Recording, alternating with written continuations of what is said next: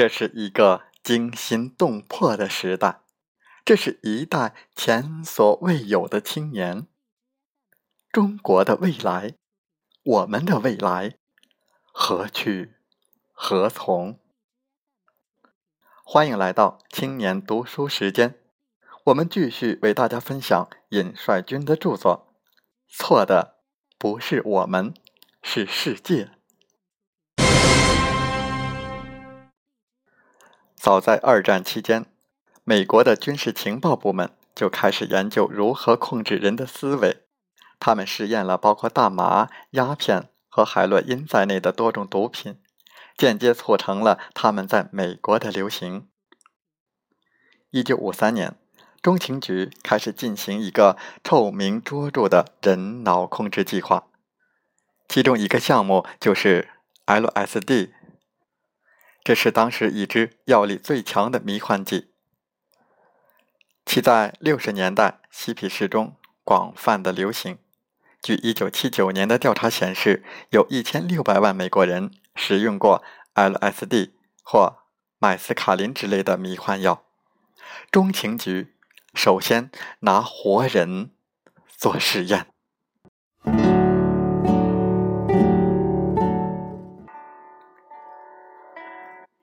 1951年8月16日，法国彭圣埃斯普里村的村民们的生活突然从天堂。坠入了地狱，村民们相继出现头痛、呕吐的症状，进而状况更加的糟糕，表现出疯狂的举动。有人认为有蛇在吞噬他的肚子，吓得他放声尖叫，并跳进河中试图淹死自己。有人大喊着：“我是一架飞机！”然后从二楼窗口一跃而出，摔断了双腿后，竟然还爬起来走了五十米。有人说看到自己的心脏从自己的脚跟处跳了出来，哀求医生把他的心脏塞回体内。有人还声称自己的大脑变成了融化的铅，并看到了吐火的飞龙和怪兽。更有一名十一岁的小男孩把自己的祖母当成恶魔，并试图掐死祖母。此次事件至少造成五人死亡，数十人。被套上束身衣，关进了精神病院。六十年后，美国记者阿尔巴雷利在他的新书《一个可怕的错误：弗兰克·奥尔森的谋杀和中情局的秘密冷战实验》当中披露了幕后黑手——中情局。不过，中情局更多还是在国内做实验。从1953年到1965年，中情局为了将迷幻药开发成一种进攻性武器，曾经将5700名毫不知情的美国士兵当作小白鼠。除了军人，还有上千不知情的平民被作为试验对象。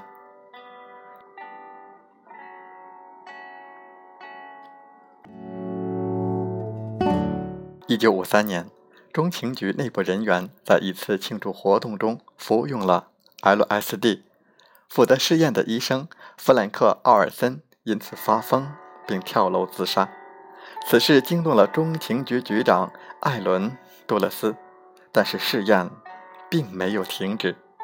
直到二十二年后，弗兰克·奥尔森的妻子才知道真相。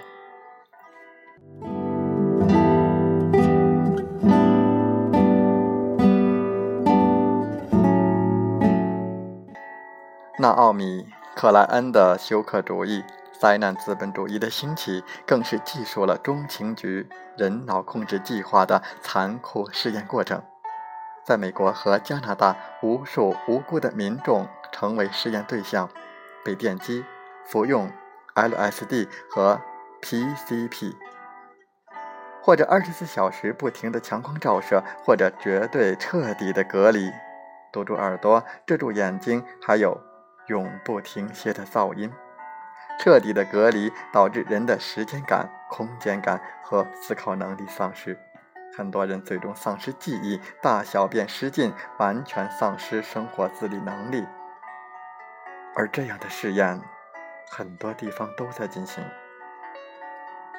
关塔那摩监狱在进行，拉美国家的亲美独裁者也在中情局的指导下进行。与此同时，中情局的另外一些外围试验也进行得如火如荼。LSD 由美国的桑多斯制药公司负责生产，并且被合法的分配给医药界人士和军队。LSD 因此大规模泛滥起来。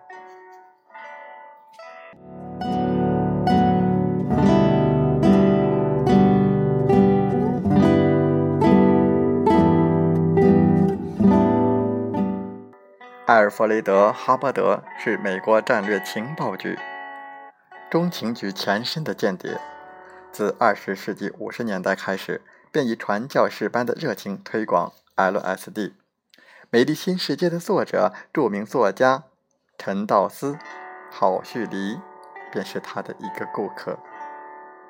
郝旭黎在 LSD 的启示下写了《知觉之门》。书中认为，人的神经系统只是一扇起过滤作用的门，挡住了来自外部世界的真实信息，而像 LSD 这样的致幻剂为人们打开了这扇门，所以不应该叫做迷幻，而应该叫做显灵。如此为 LSD 提供理论依据，使得本书大受嬉皮士的欢迎，许多年轻人因此开始尝试 LSD。和他的同类麦斯卡林。五十年代末，中情局出资在斯坦福大学开展致幻剂研究，以七十五美元的酬金公开招募志愿者。此时恰好是黑人民权运动之时。《飞越疯人院》的作者肯克西也做了一名志愿者，他迷上了 LSD，并用稿费在旧金山附近。买了个农场，整天开 LSD 派对，但他还是觉得不过瘾。一九六四年，又和朋友驾驶大巴士周游美国，沿途免费分发 LSD，举行摇滚表演，想让全美国人民都迷幻起来。而这几年恰好是美国反战运动露出苗头的一年。一九六六年。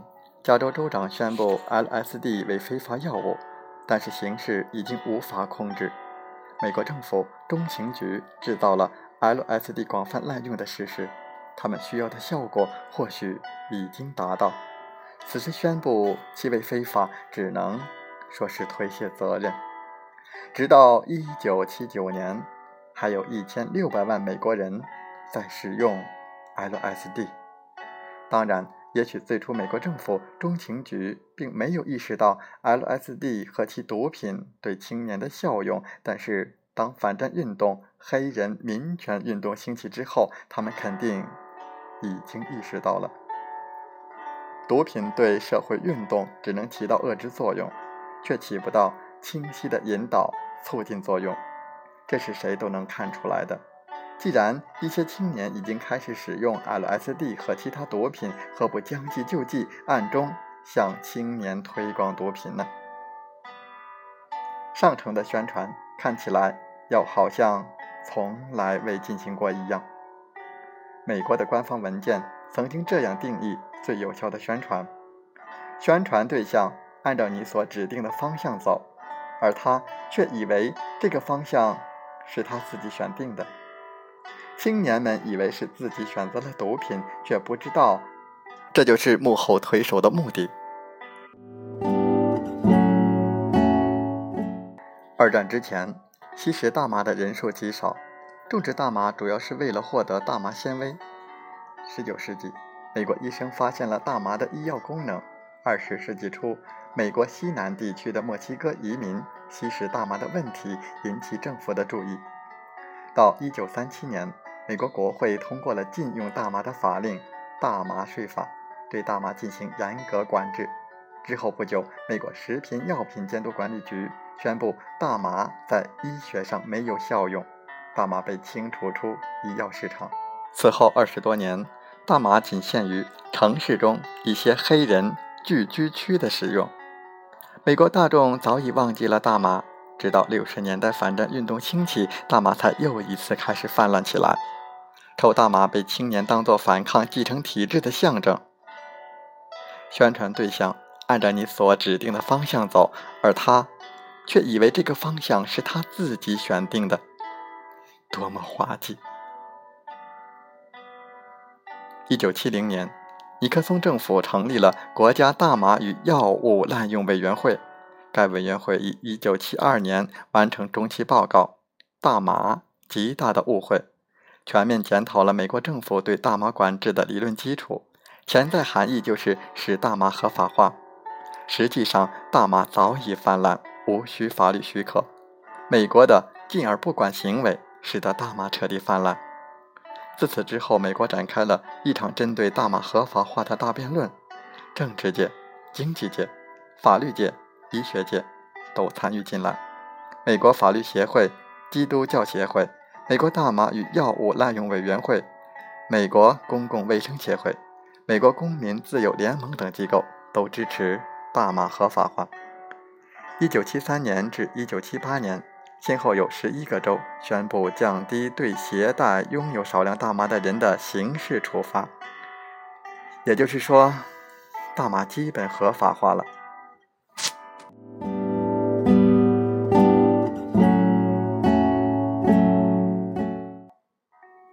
八十年代末，非法毒品合法化问题开始受到广泛关注。在大众媒体的炒作下，很快与堕胎、色情、同性恋权利、性等问题成为热点。法官、政客、记者、医生、学者，甚至警察都畅言支持毒品合法化，尤其是医用大麻的合法化。到二零一零年。全美国共有华盛顿特区及其他十四个州的医用大麻已经合法化，其他州也正在考虑效法。这意味着，只要随便编造一个理由，就可以在药店买到大麻。在加州，大麻是第一农作物，作为该州的一项重要财源，其年销售额高达一百四十亿美元。毫无疑问，这背后的利益正是推动大麻合法化的根源所在。一些州府、利益集团、个人也借此大发横财。如此一个毒品管制体系，使得大麻和其他毒品泛滥起来，也直接促成了颓废派的种种行为。这是毫无疑问的事实。美国国家毒品滥用问题研究所前所长。罗伯特·杜邦博士警告说：“历史上从来没有过青年人大规模使用大麻的先例，因此，我们的年轻人实际上是一场灾难性的全国大试验中当天竺鼠的角色。我们迄今所做的一切研究都显示出，我们将会看到可怕的后果。”罗伯特·杜邦博士曾一度认为吸食大麻无害，但后来却说。真正值得关注的是，这种流行病会对健康造成什么危险？